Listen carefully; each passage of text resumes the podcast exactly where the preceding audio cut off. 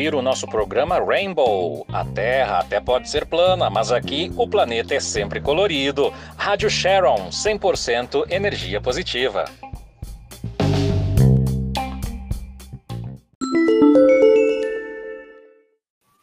Bem-vinda e bem-vindo ao nosso bate-papo colorido no programa Rainbow, aqui na Rádio Sharon. Hoje, em especial, quero mandar um abraço, um grande abraço para o nosso companheiro de comunicação, Hélio B, que a gente nunca fala aqui, mas está sempre presente. É que, como o programa é editado em três partes, nós não nos vemos fisicamente, não é, Hélio? Então, um super abraço para você, Hélio B, o nosso responsável pelo jornalismo aqui do programa Rainbow, e para a nossa querida comunicadora e diretora artística, nossa chefa, né? A Márcia Batista, que é responsável pela parte maravilhosa da playlist que sempre toca aqui no programa Rainbow, né? Rádio Sharon 100% energia positiva. Eu sou Kleber Maurício, aqui no nosso bate-papo colorido com o jornalista Guto Sanfelice e um convidado muito especial, o nosso Ícaro Matias, diretamente de São Paulo. Bem-vindo, Ícaro. Para apresentar o Ícaro, o Guto vai fazer aí a menção a, ao nosso convidado. Olá, gente. Todos, sejam todos, todas e todes muito bem-vindos a mais uma edição do nosso bate-papo colorido no programa Rainbow. Como sempre, muita energia positiva, falando sobre pautas LGBTQIA+.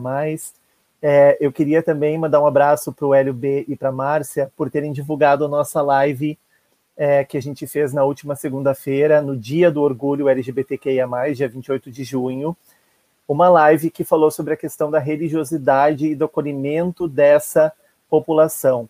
Tanto na segunda como na quarta-feira, fizemos duas lives. De uma delas, era para o nosso convidado ter participado, mas por um imprevisto, ele foi transferido, vamos dizer assim, para aqui para o nosso bate-papo colorido. Então, para começar a entrevista, eu vou apresentar o currículo do Ícaro.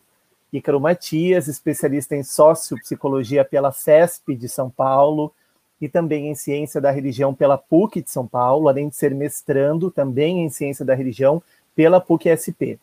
Budista há 10 anos, pertencente à tradição budista japonesa Terra Pura, Budismo Shin, Ordem Otani, é cofundador do grupo Rainbow, olha aí, grupo Rainbow Sangha Brasil, que tem como propósito levar o budismo como uma oportunidade de expressão religiosa para a comunidade LGBTQIA+, com o lema O budismo integra, não segrega. Vamos vivenciar a diversidade e não a adversidade. Bem-vindo, Ícaro. Obrigado, pessoal. É um prazer estar aqui com vocês. Queria começar pedindo desculpa e não estar com vocês é, na segunda, não ter estado com vocês, né?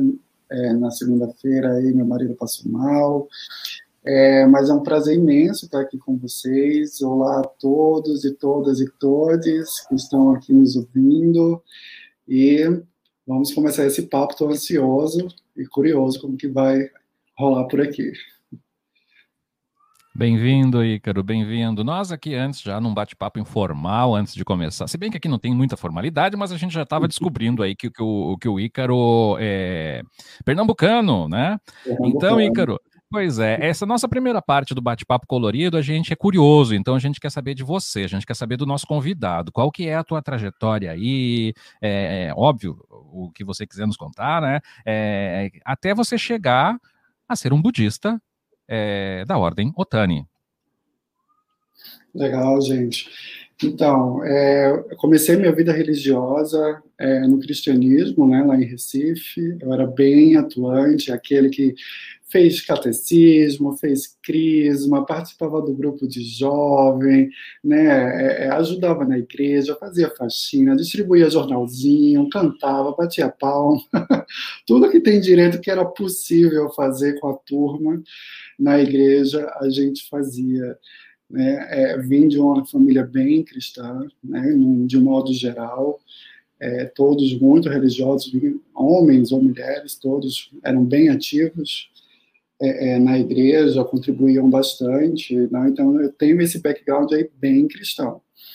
Né, de pai ateu, na verdade, embora a família da mãe fosse bem cristão, pai filósofo, ateu, né? Mas é, é, filho de pais separados também não tive aí tanta influência assim é, é, da paternidade em termos de religiosos. Foi uma, uma, uma maternidade bem religiosa, na verdade. Né? E é, ao me identificar como homossexual, né, nas primeiras aceitações, porque se identificar, a gente se identifica desde muito cedo, mas num contexto religioso a gente é, é, começa a ser um pouco oprimido quando a gente desvia, né, nós somos desviantes da, da norma, né, da heteronormatividade, então quando a gente começa os primeiros desvios na infância, as pessoas tentam colocar a gente de volta na norma.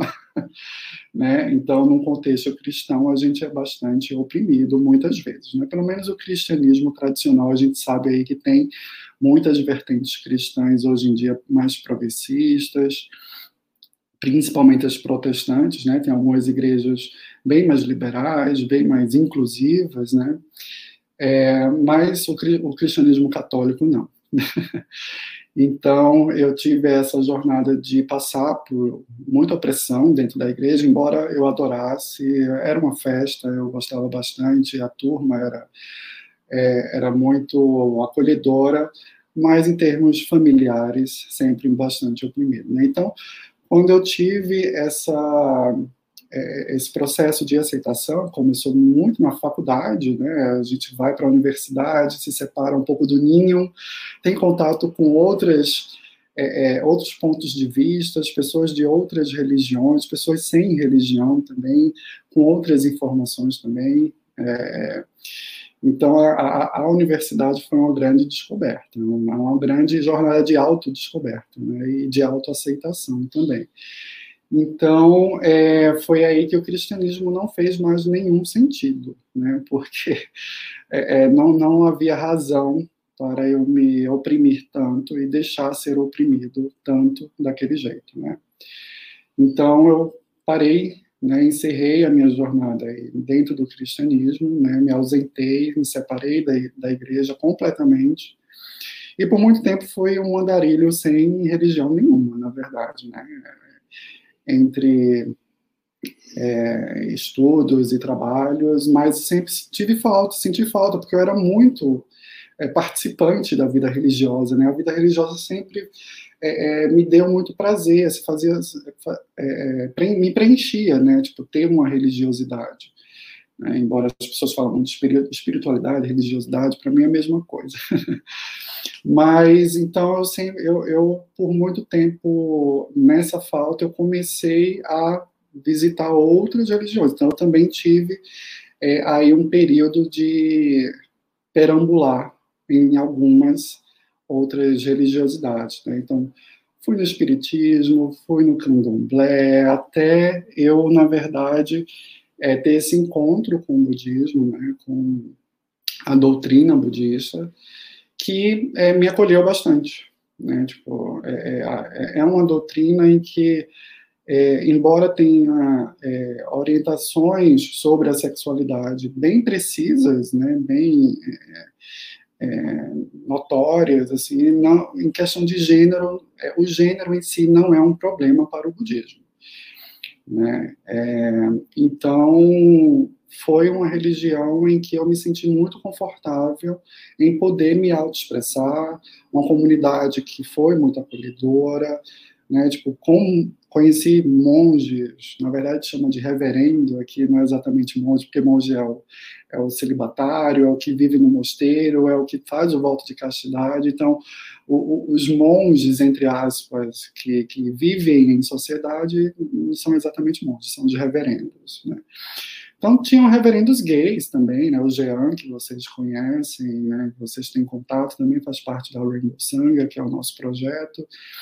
Né? É, abriu muito a minha cabeça, né? É, é, então, é, mudou muito a minha vida, mudou meu olhar de é, é para o mundo, para as pessoas, para a maneira como eu, eu ajo no mundo, como eu olho para a minha própria sexualidade, também me ajudou bastante a ter uma sexualidade é, em que eu me sinto muito liberto, assim, a explorar, mas ao mesmo tempo com muita responsabilidade, né? Porque no budismo existe essa questão da ação e reação, então é, a gente faz escolhas muito conscientes, né? então essas escolhas elas precisam ser conscientes, não existe proibições, mas existe a consciência dos nossos atos no budismo. Né? Então é, eu me sinto muito bem-vindo e foi a partir dessa experiência, entendendo que a gente tem uma população que é muito oprimida em termos de expressão religiosa, né? muitos não têm religião porque não se sentem bem-vindos, que a gente criou, então, esse projeto, que é a Rainbow Sangha Brasil. A gente adicionou o Brasil recentemente, porque a gente viu ao longo do tempo muitas Rainbow Sangas, na verdade, no mundo surgirem dentro do budismo, e a gente entendeu que a gente precisava localizar o nosso grupo de alguma forma. Mas a gente é, é, montou esse grupo é, em que existem alguns leigos, alguns reverendos, junto com. Né, é, é, coordenando né, é, esse trabalho para acolher aí pessoas independentes da sua sexualidade, independente do seu gênero, mostrando que elas podem sim é, ser religiosas, ter uma religiosidade e ser LGBT, né, da forma como elas vieram ao mundo. Muito interessante. Já, já estou aprendendo aqui, Ícaro, por exemplo, essa questão aí de poder chamar o, o, o, monge budista, que não é, na realidade, um monge, porque ele está inserido dentro da sociedade de reverendo, já é algo que eu anotei no meu caderninho aqui. Muito obrigado por essa, essa informação. É, eu acho que é muito importante também que você fale sobre o que é o budismo, uma coisa mais didática, porque assim, eu acredito que nós na nossa sociedade brasileira aqui temos uma visão, uma visão, um conhecimento e visão superficial do budismo, do que é o budismo. Então seria muito importante que você explicasse o que é o Buda, o que é o budismo, né? Essa é, é, essa questão bem didática mesmo, para a gente sair um pouco da superficialidade, né? Ah, muita gente diz, eu gosto do budismo, ah, o budismo é legal, mas na realidade não entende, né? Não entende o, o que é o conceito é, e os fundamentos do, do budismo, né? Se você pudesse nos dar um panorama aí, seria muito bacana.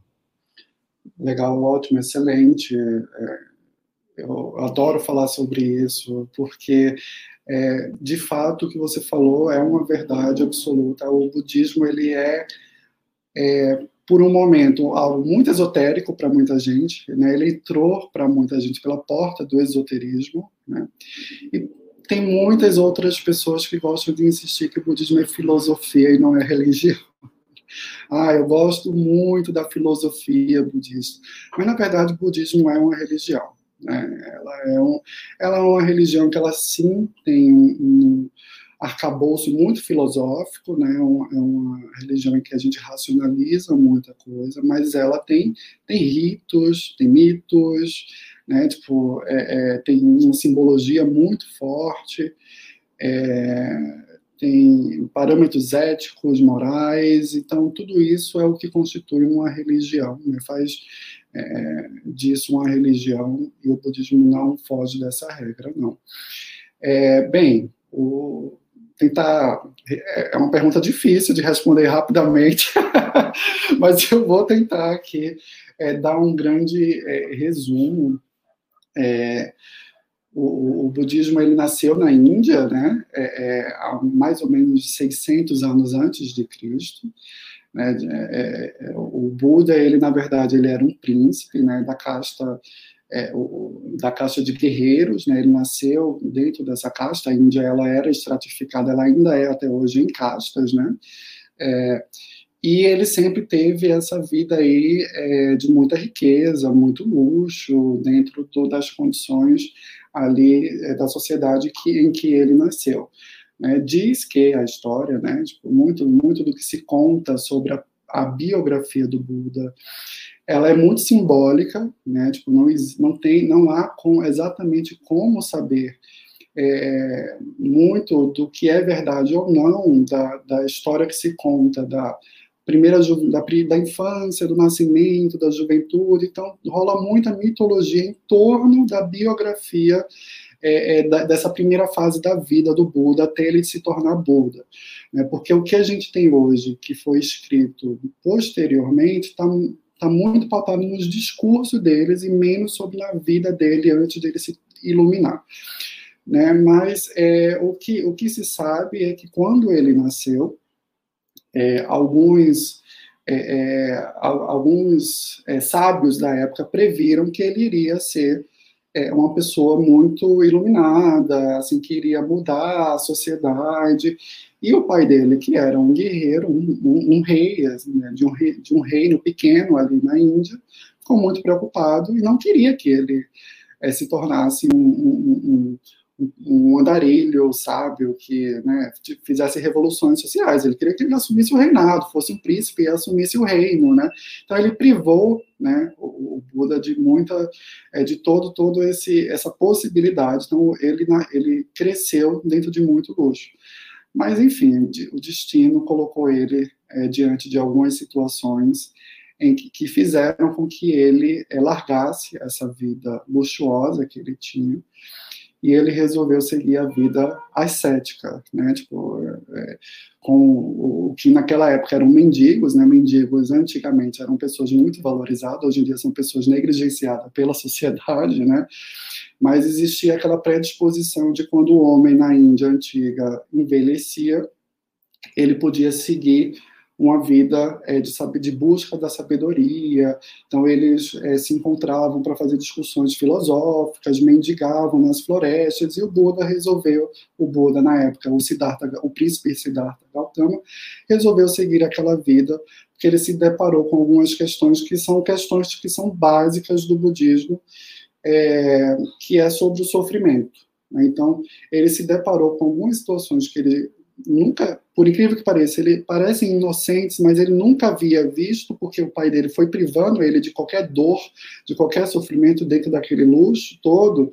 Então ele se deparou com uma pessoa, em algumas andanças que ele fazia no, no, no vilarejo, perto do reinado dele, ele se deparou com uma pessoa doente, ele não sabia o que era doença, né? o pai dele tirava tudo que era doente da frente dele, para ele não ter contato com essas, essas questões, e é, ele se deparou também com uma pessoa muito velha, velha assim, quase, é, né, tipo, muito debilitada, né?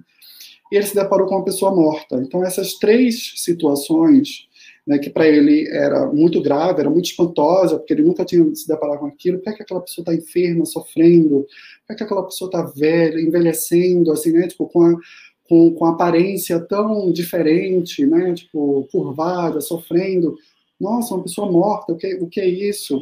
Então, todas essas situações de sofrimento tocaram muito ele e despertou uma curiosidade dele, assim, tipo, como que, que a gente pode é, é, curar o sofrimento das pessoas, né? E, e com essa questão na, na, em mente, ele deixou, largou tudo, né, e resolveu seguir a vida de mendicante, aprender com os grandes sábios da floresta. Então ele entrou numa vida muito ascética, de muito é, auto-penalização para poder encontrar alguma resposta, né? E aí é quando é, cria-se a ideia do caminho do meio, que é muito famosa dentro do budismo. Né? Muita gente fala, tipo, ah, o budismo é sobre o caminho do meio. Né? O caminho do meio significa que é, não é nem o, o, o extremo do prazer, nem extremo do sofrimento que você vai encontrar alguma resposta, porque nessa prática ascética que ele teve, ele quase morreu. Né? Tipo, então, assim, práticas ascéticas muito severas podem levar a muito sofrimento e você quase morrer. Né? E na Índia é, é antiga, né, por muito tempo, você, até hoje, se acredita no ciclo de nascimento e, e, e morte. Então, existe essa, essa, esse retorno da vida. Então, por, por mais estranho que pareça, para o indiano, renascer não é legal. Assim, tipo, poxa, eu vou voltar de novo, eu vou sofrer de novo. Então, é, é, é diferente, né? culturalmente diferente. Para a gente, no Ocidente, nós vamos morrer, ou vamos para o inferno, vamos para o céu, vamos para o purgatório. Mas não, você fica naquele ciclo infinito, né? Tipo, nossa, que saco, eu vou morrer e vou voltar, e vou viver uma vida talvez de sofrimento, ou dependendo do filho, pode ser que eu nasça legal, mas então eles tinham muito em mente, como é que eu saio desse ciclo, né? Tipo, nascer e morrer. Então o Buda entendeu que a resposta para é, é, sanar o sofrimento não estava nem no prazer e nem na dor. Né?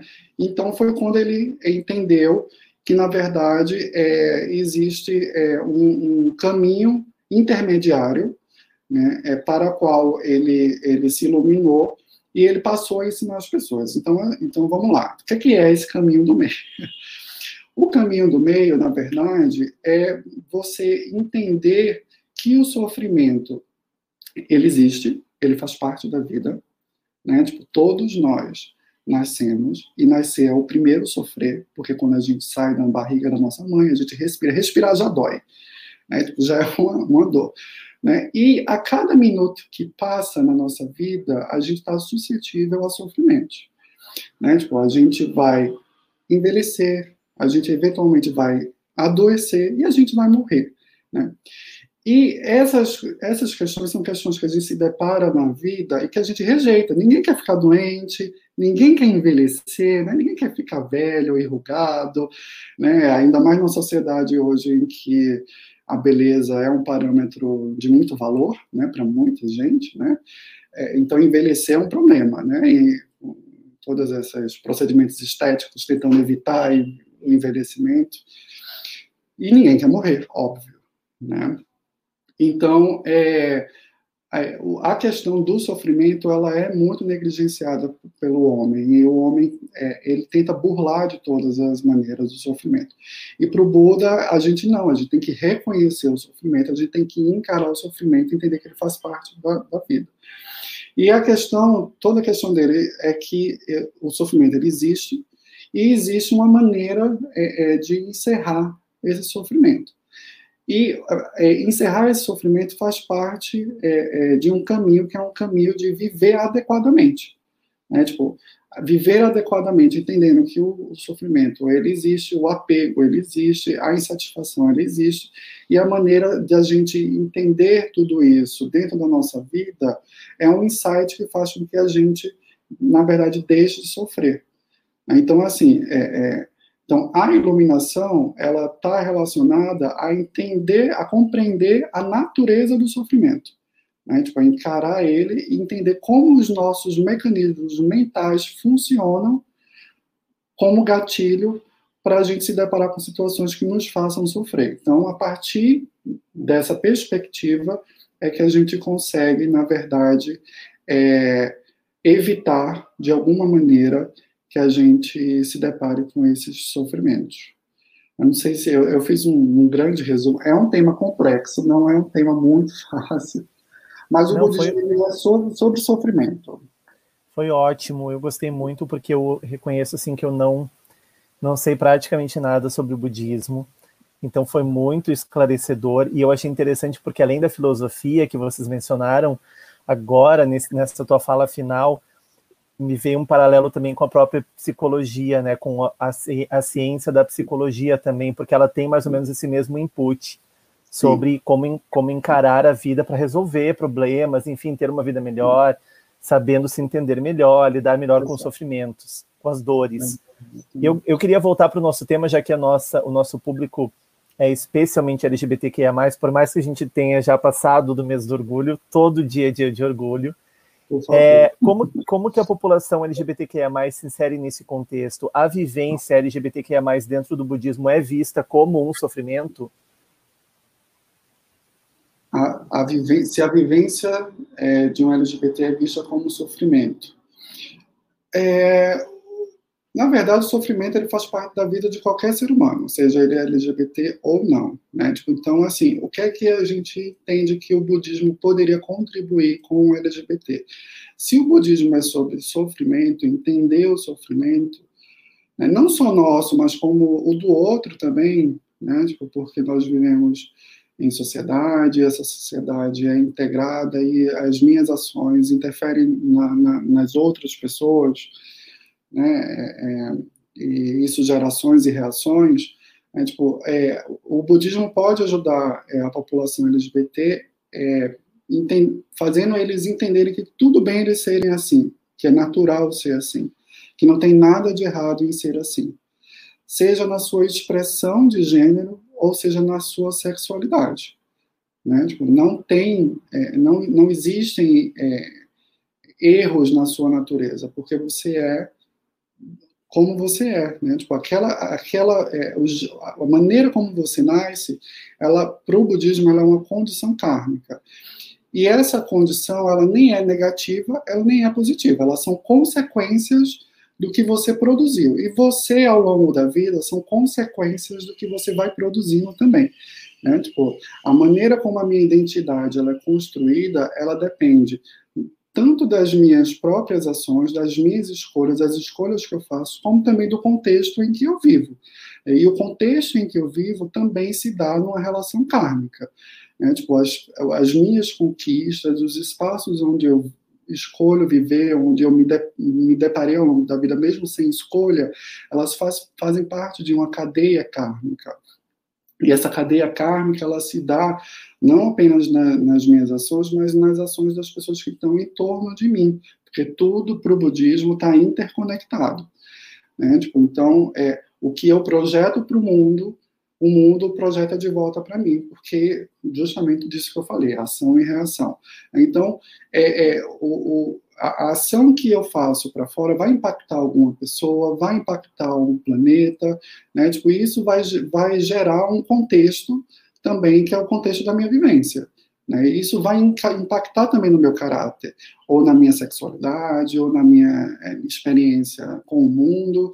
Então, é, para o budismo não existe é, pessoas, é, vamos dizer assim, tipo, identidades erradas, gêneros errados, sexualidades erradas, né? Então, é só entender que você tá tudo bem ser do jeito que você é, já é um grande alívio, né? Tipo, é, em termos de é, é, é emocionais, né? Porque hoje o que a gente é, o que muita gente sofre, né, nos núcleos familiares ou nos núcleos de trabalho, ou nos núcleos sociais ou religiosos, é que é errado ser a gente né? Tipo, é que a gente, de alguma forma, ou está se expressando errado, ou está se comportando errado, ou tem uma sexualidade errada, né? E o, o como o budismo é sobre sofrimento, o parâmetro budista é o sofrimento.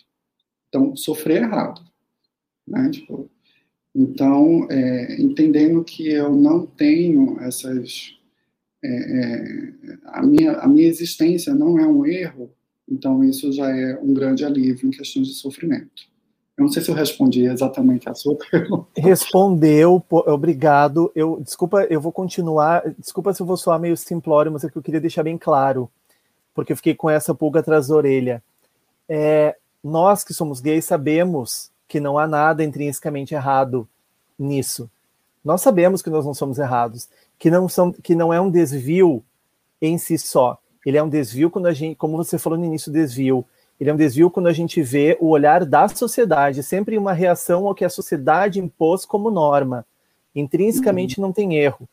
Eu queria só esclarecer uhum. se no budismo esse olhar que a sociedade impõe de norma, de erro, de desvio, também gera uma consideração. Tipo assim, a gente está falando então que o budismo trata-se de evolução de sofrimento, certo? Uhum. Dentro do budismo, a homossexualidade, a, a transexualidade, isso é visto como um estágio inferior em relação à heterocisnormatividade ou não? É. Tipo, essa visão da norma cis-heteronormativa foi incutida pelo budismo ou se tem essa perfeita noção de que é algo intrínseco não ser errado? Perfeito, não, ótima pergunta para a gente evoluir o papo. Não, assim, doutrinariamente, é, não existe nada que fundamente dentro da doutrina qualquer tipo de, é, é, de noção de que a homossexualidade ou a transexualidade seria um erro, ou que deveria ser olhada como um erro, ou, ou que gerasse qualquer subsídio, vamos dizer assim, filosófico, teológico, né, tipo, no caso do budismo a gente chama budológico, é, que, que é, suporte algum tipo de opressão interna, internamente né, tipo, dentro da religião, dentro das comunidades. Porém, né, é, é, veja bem, né, a comunidade é feita de seres humanos e eles nem sempre são seres iluminados. Então, é, a depender da cultura em que o budismo está, pode haver alguma é, opressão, pode haver algum preconceito, sim, e pode haver alguma rejeição. Né? E não querendo passar pano, né, porque eu tenho bastante coisa para falar sobre isso, inclusive, mas é, é um fator mais cultural do que um fator religioso, tá? É, vamos pegar, por exemplo, dentro da tradição de onde eu venho, que é uma tradição japonesa. É, a cultura japonesa, ela é uma cultura é, em que existem valores muito é, patriarcais, de, de, muita misoginia, em que a mulher, por exemplo, é, é tem um lugar de muita opressão. E hoje, né, é, Atualmente, o Japão é um, é um país em que não existe a legalização do casamento homossexual. Acho que recentemente tem havido algumas discussões, eles estão evoluindo um pouco, mas é, os homossexuais ainda são muito oprimidos naquela sociedade. E é uma sociedade majoritariamente budista. Né? Em outras, outros países do Sudeste Asiático, que também são budistas, é, os homossexuais podem ser presos, existe pena de morte. Então, assim, existe um fator cultural que impera além, acima da religião, ou que a religião absorveu, né, o budismo absorveu aquele valor cultural daquele, daquele lugar. Porque o budismo ele sai da Índia e ele vai sendo transplantado para muitas outras culturas. Ele, a gente fala que o budismo tem uma capacidade de adaptação muito fácil, né? ele se adaptou em muitos lugares muitos deles bem distintos. Então, é, existe o fator humano que, que traz isso da, é, da opressão. Mas, assim, do Buda, né, nos textos sagrados não existe nada. Inclusive, existem alguns textos que, é, que hoje estão sendo descobertos, né, é, é que é, ajudam bastante a acolher a comunidade trans porque na época do Buda, é, há de se crer que existia alguma coisa ali é, de mudança de sexualidade, ou mudança de expressão é, de gênero, porque é, o Buda falava que se um monge passasse a ter uma expressão feminina, que ele passasse de uma comunidade masculina para uma comunidade feminina. E se uma monja passasse a ter uma expressão masculina que ela passasse da comunidade feminina para a comunidade masculina. Então, esse texto ele dá a entender que na época do Buda já existia a transição de sexo, né? Não dá detalhe, a gente não sabe se existia é, é, é, mudanças biológicas, veja bem, né? Tipo cirurgias de mudança do, do, do sexo biológico, né? É, não, não há como saber isso, mas existia essa mudança aí de identidade de gênero já na época do Buda, e isso está sendo muito utilizado para justificar, por exemplo, a ordenação de pessoas trans, né, tipo, a gente tem, é, no Japão existe algumas comunidades que existem monjas e monges trans, né, então é, é a gente está jogando muita luz aí em termos de doutrina é, para poder acolher essa comunidade também. É, é, é, e, e para o budismo, na verdade, o, o, budismo ele tem uma ideia de que, é, enquanto identidade, né, esse conceito que a gente tem de identidade, que é um conceito, na verdade, moderno, né, antigamente essa, essa ideia de minha identidade, minha personalidade não existia, na época do Buda, ele, ele, na verdade, ele destruía essa ideia, porque ele falava que não existe um eu, aí fica um pouco difícil, talvez, tá? mas assim, não existe um eu permanente. Essa ideia que eu tenho de mim mesmo, ela não é constante, ela está em constante mudança, na verdade. Né? Então, o eu de dois minutos atrás, quando você fez a pergunta, não é mais o eu de agora né? Porque é, essa, essa pergunta que você fez está me fazendo fazer uma reflexão, eu estou precisando, né? E, eu, e depois desse papo eu vou ser outra pessoa, né? Então essa essa é, esse apego que a gente tem, essa ideia de nós mesmos, né? Tipo, inclusive faz a gente sofrer, né? Porque quantas vezes a gente não escuta tipo, ah, mas eu sou assim, eu não posso mudar, eu nasci assim, não, Gabriela não existe, tá? Assim, essa ideia de Gabriela nasci assim, não, não, não para o budismo ela é falha, tá? É, é, e entender que a gente está em constante mudança e que a gente pode mudar e que as nossas relações ajudam a gente a mudar, é muito libertador, né? Tipo, é, e faz com que a gente é, tanto deixe de sofrer, porque a gente tem muito apego às vezes naquela né, personalidade, e faça o outro sofrer menos também, porque a gente é passível de mudança, a gente pode mudar para melhor e para pior também às vezes, mas que a gente mude para melhor, se a gente tem essa consciência de que a gente pode mudar. Então, é, só para finalizar, e não sabendo que existe essa identidade fixa, né? Tipo, é, hoje em dia estão se fazendo uma leitura de que o gênero também ele não existe. Né? O gênero ele é uma construção. A gente hoje com os, com os teóricos é, queers, né, tipo, né, com as teorias feministas, a gente entende que gênero é algo construído socialmente, né, mas isso tem uma sinergia muito grande com o budismo, né, porque tudo para o budismo é, é, vamos dizer assim, tipo, não existe substância, né? É, é, vamos dizer assim, é ausente de substância. Por que, que uma cadeira é uma cadeira? Uma cadeira é um monte de madeira é, é unidas que serve para sentar e a gente, por acaso, chamou de cadeira. E ela precisa ter um encosto, porque se não for um encosto, ela pode ser banco. Então, assim, tipo, a natureza da coisa em si, né, tipo, é, é, é somos nós que categorizamos e nós damos funções. E a mesma coisa é o gênero. o gênero, a gente, hoje eu sou um homem cis, homossexual, e amanhã, de repente, eu posso ter uma outra expressão se eu quiser, né? Tipo, e tá tudo bem, assim, porque a gente está em constante mudança.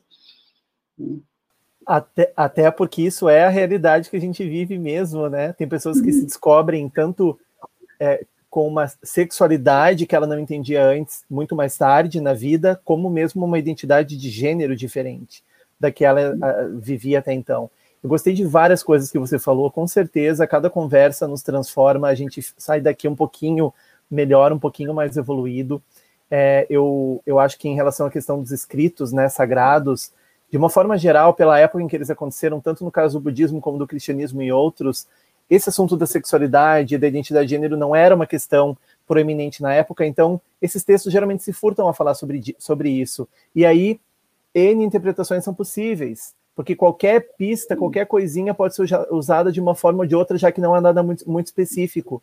Mas você tinha dito no começo da entrevista, e realmente você agora especificou melhor, em relação à questão de gênero, tem mesmo algo mais específico dentro do budismo, até mais do que a própria sexualidade. Então a gente poderia até dizer que, ao contrário do que geralmente acontece, primeiro uma aceitação da sexualidade divergente, depois da questão de gênero, né, das pessoas trans, no caso, o budismo daria para dizer que ele é mais aberto a, a, a essa é, transdiversidade do que exatamente a, a, a, uma sexualidade mais diversa. Isso é muito interessante. E eu também Sim. gostei muito e lembrei aqui do nosso bate-papo que a gente teve durante a semana na live.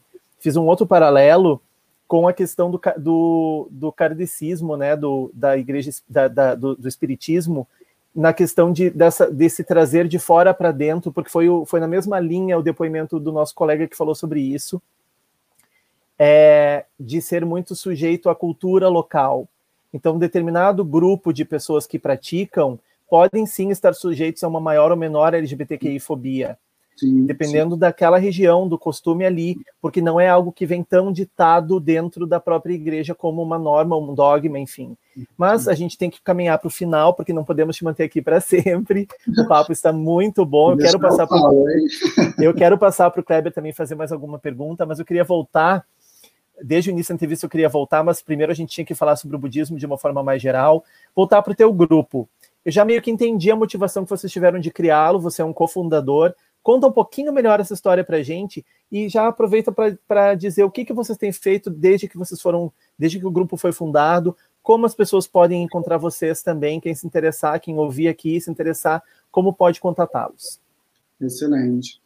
É, a gente teve essa ideia inicialmente porque, é, pela nossa própria experiência, né, enquanto LGBT religioso e budista, é, o quanto foi libertador para a gente, né? se aprofundar na doutrina e entender algumas questões nossa, né? tipo, enquanto nossa própria sexualidade, enquanto nossa própria expressão de gênero, né? e, e observando é, amigos e a sociedade em si, enquanto as pessoas são tão oprimidas pela religião, a gente se questionou por que não a gente ter é, é, um projeto de comunicação específico para a população LGBT.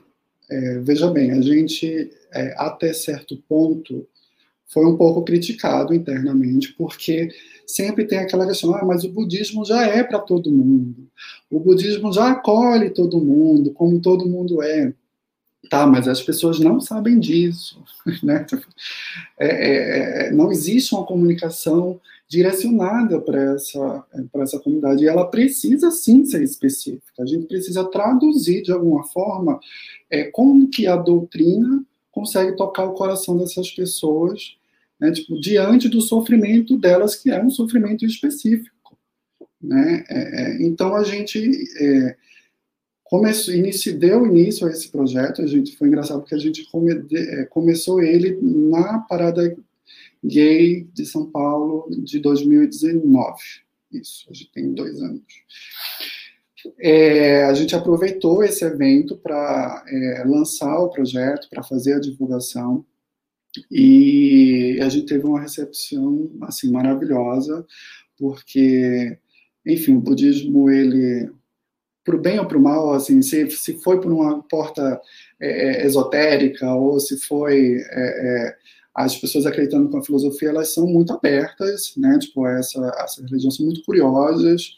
Acho que o budismo criou alguma áurea aí, é, de algo bom, benéfico, né? Tipo, é, e, e, as pessoas elas sempre se interessam muito assim a gente tem essa preocupação de mostrar o quanto essa religião ela pode ser acolhedora para as pessoas então a gente sempre é, faz é, alguns eventos né, em que a gente tenta debater como o budismo pode ajudar a população LGBT em diversos contextos né? É, ano passado nós fizemos muitas lives, né, muitos encontros virtuais por causa da sumariamente por causa da pandemia. A gente começou a fazer em 2019 alguns encontros é, é, presenciais. Nós tínhamos encontros mensais presenciais. Queremos muito retomar isso. É, e fizemos alguns eventos interreligiosos. Então, a gente sempre tem essa preocupação também de como é que a gente se comunica com outras religiões que são inclusivas né? Como é que a gente consegue trocar experiências com essas religiões? Porque, veja bem, o budismo é uma religião muito bebê no Brasil ainda, né? e tem outras religiões é, que estão mais estruturadas, já debatem isso há muito tempo, então para nós é muito importante ter esse intercâmbio. A gente aprende muita coisa com outros líderes religiosos, com outros praticantes de outras religiões inclusivas. Né? Então, isso também foi uma preocupação dos nossos encontros online também. Eles estão disponíveis no YouTube, no Spotify, a gente transforma eles em como se fosse podcast, é, com é, diversos outros líderes também. Né? Tipo, então, é, e, e, a gente não tem, né, enquanto religião, essa questão do fundamentalismo. Então, é, ao fazer essa troca e fazer essa troca de um jeito público, divulgando para as pessoas também, pode ser que uma pessoa não seja tocada pelo budismo, mas ela seja tocada por um cristianismo inclusivo, pelo candomblé, não importa, né? Tipo, o que importa é que a pessoa se sinta acolhida, onde ela se sentir melhor acolhida. Né, seja na nossa religião, seja em outra religião, isso não é importante. Né? É importante que a pessoa não sofra. Né? E se a gente puder fazer de alguma forma essas pontes, que a gente, que a gente possa fazer cada vez mais. Né? É, então, é, nós temos é, um site, né, que é budismolgbt.com.br, onde a gente traduz alguns textos de fora, porque hoje em dia lá fora se produz muito material entre budismo e LGBT, e as questões queer também. É, nós tentamos escrever o quanto dá tempo, o quanto é possível também. Né? E nós, na verdade, temos o Instagram, que é, é, é, a rede social mais ativa no momento, onde a gente tenta produzir mais conteúdo com maior frequência, né? é, que é o budismo LGBT também.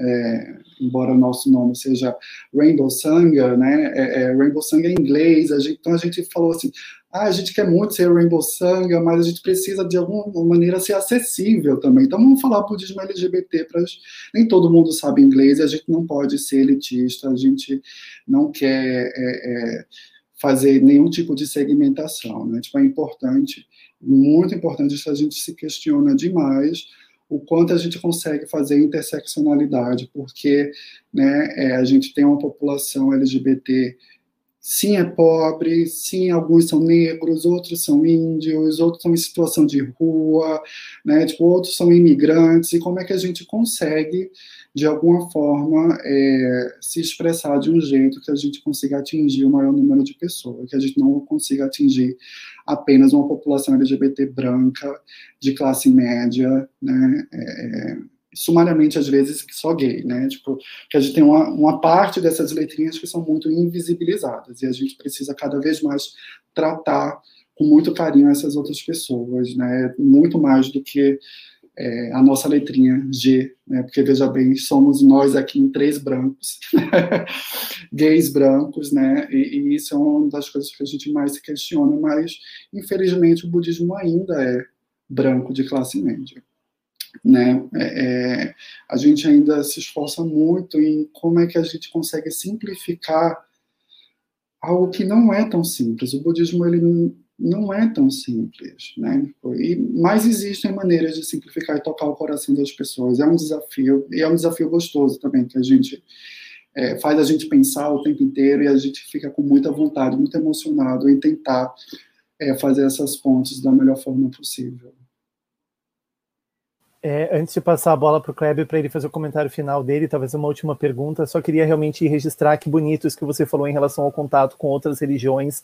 Realmente uma pena não ter podido participar da nossa live, porque essa era a ideia, uhum. mas vocês já fazem isso, então parabéns. E realmente eu entendo o desafio, apesar de o budismo ser mais antigo que o cristianismo, no Brasil é o contrário. E então realmente é difícil, mas vocês já estão fazendo um trabalho, independente de ser ainda classe média, de serem brancos, já é um, um lugar de acolhimento ainda mais específico e com certeza as pessoas virão.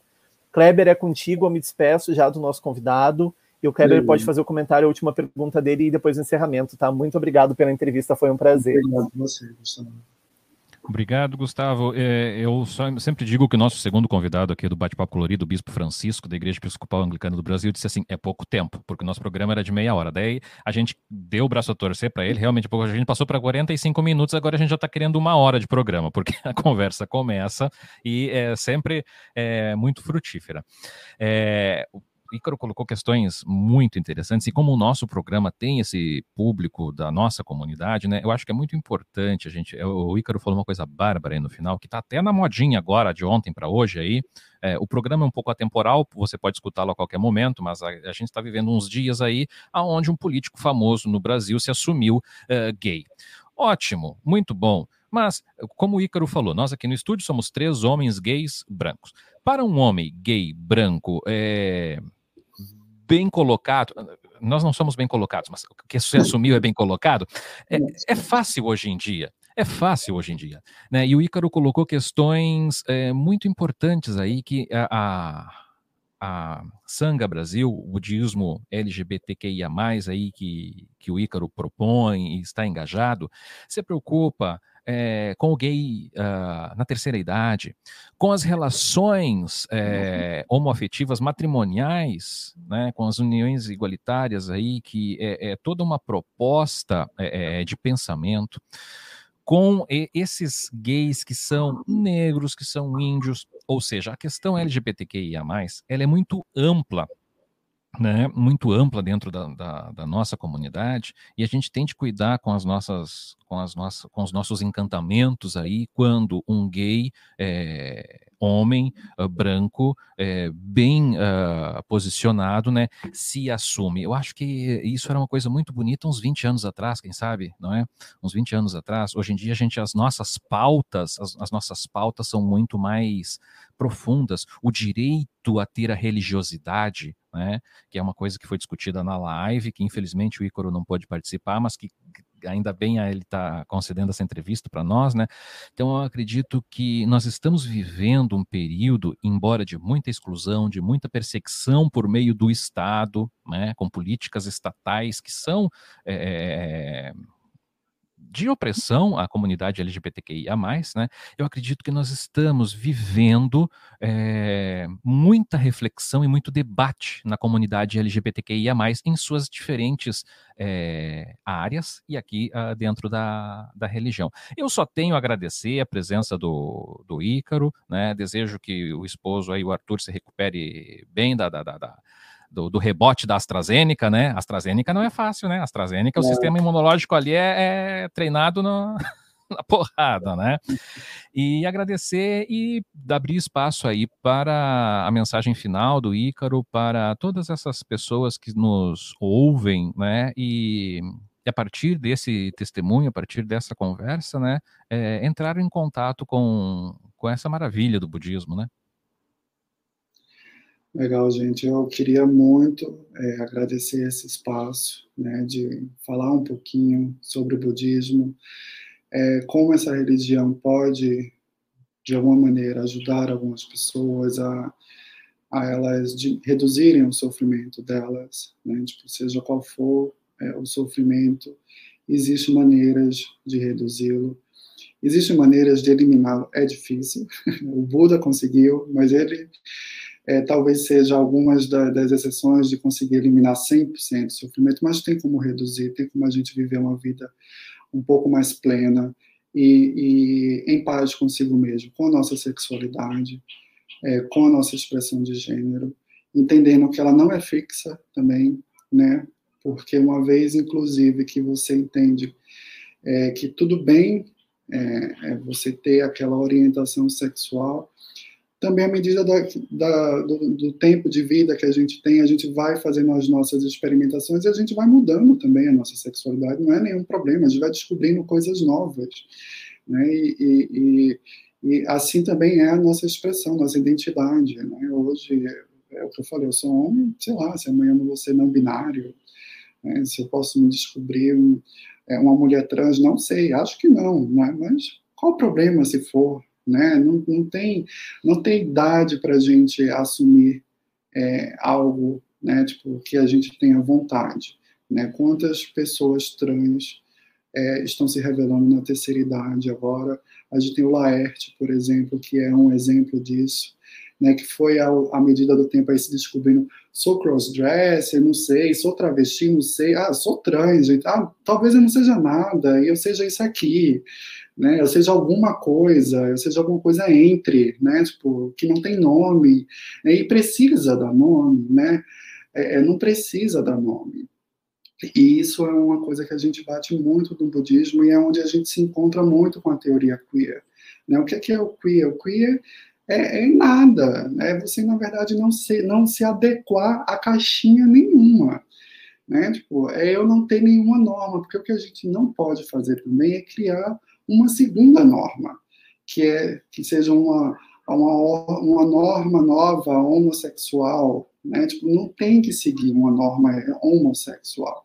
Não existe um único jeito de ser homossexual. Existem jeitos de ser muitas coisas e a gente precisa se respeitar um ao outro. A gente precisa respeitar a identidade do outro, a sexualidade do outro. E o budismo é muito sobre compaixão. Né? E compaixão é a gente conseguir olhar para fora do próprio umbigo, né? Tipo, e se colocar na dor do outro, né? E se colocar na dor do outro, gente, não é fácil, não é um processo fácil, né? Tipo, entender essa dor não é, não é fácil, né? Mas a gente precisa tentar. E é a partir disso que a gente consegue também se transformar e a gente consegue entender a própria dor, né? Tipo, então, é, que a gente consiga ser mais compassivo um com o outro, né? E eu espero que é, tudo isso que a gente conversou aqui, de alguma forma, toque o coração de alguém. Se alguém for tocado, a gente também está de braço aberto para conversar mais. As pessoas podem entrar em contato ou comigo ou com o Jean, ou qualquer outra pessoa que está representando a Rainbow Sandal nos nossos canais. Eu agradeço muito vocês por esse papo. É curtinho o tempo, a gente podia conversar muito mais aqui. Exatamente, o tempo é curto, o tempo é curto. Muito obrigado. Falamos nesta edição com o Ícaro Matias, praticante do budismo de tradição Shin, do budismo Terra Pura, da ordem Otani. Muito obrigado, Ícaro. Teve no nosso programa a entrevista com Guto Sanfelice e eu que coordenei o Kleber Maurício nesta mais última edição do Bate-Papo Colorido aqui no programa Rainbow. A Terra pode até ser plana, mas o planeta será sempre colorido. Rádio Sharon, 100% energia positiva.